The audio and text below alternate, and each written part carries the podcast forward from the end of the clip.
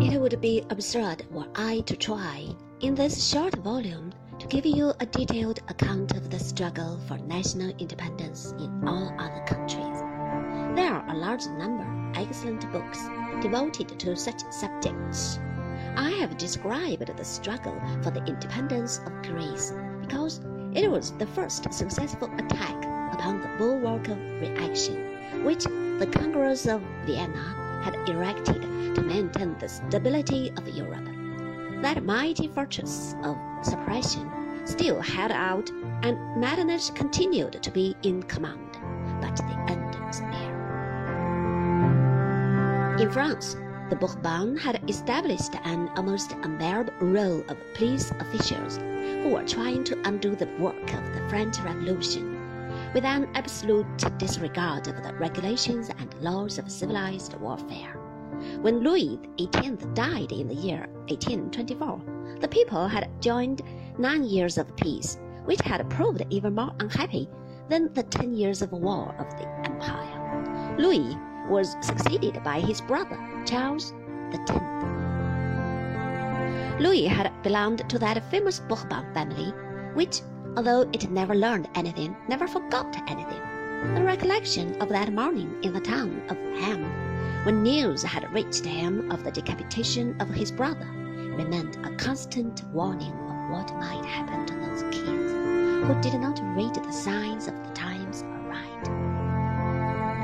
Charles, on the other hand, who had managed to run up private debts of 15 million francs before he was 20 years of age, knew nothing remembered nothing, and firmly intended to learn nothing.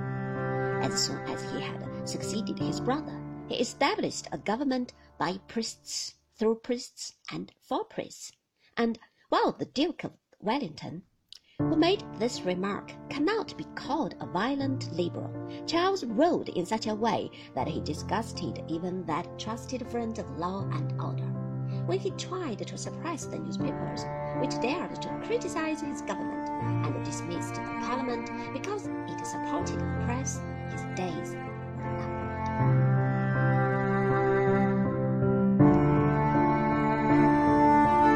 On the night of the 27th of July of the year 1830, a revolution took place in Paris. On the 30th of the same month, the king fled to the coast and set sail for England. In this way, the famous farce of fifteen years came to an end, and the Bourbons were at last removed from the throne of France. They were too hopelessly incompetent. France then might have returned to a republican form of government, but such a step would not have been tolerated by madness. The situation was dangerous enough. A spark of a rebellion had leaped beyond the French frontier, and set fire to another powder house filled with national grievances. The new kingdom of the Netherlands had not been a success.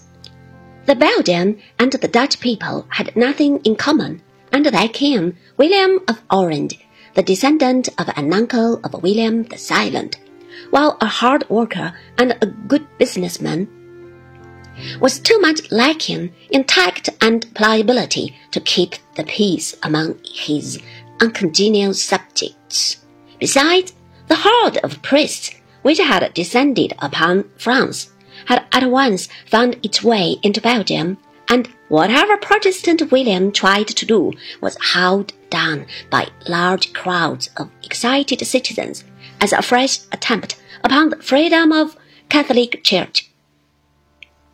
On the 25th of August, there was a popular outbreak against the Dutch authorities in Brussels.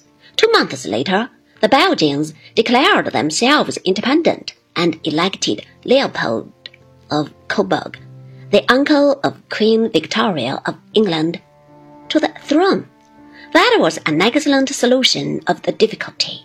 The two countries, which never ought to have been united, parted their ways and thereafter lived in peace and harmony and behaved like decent neighbors.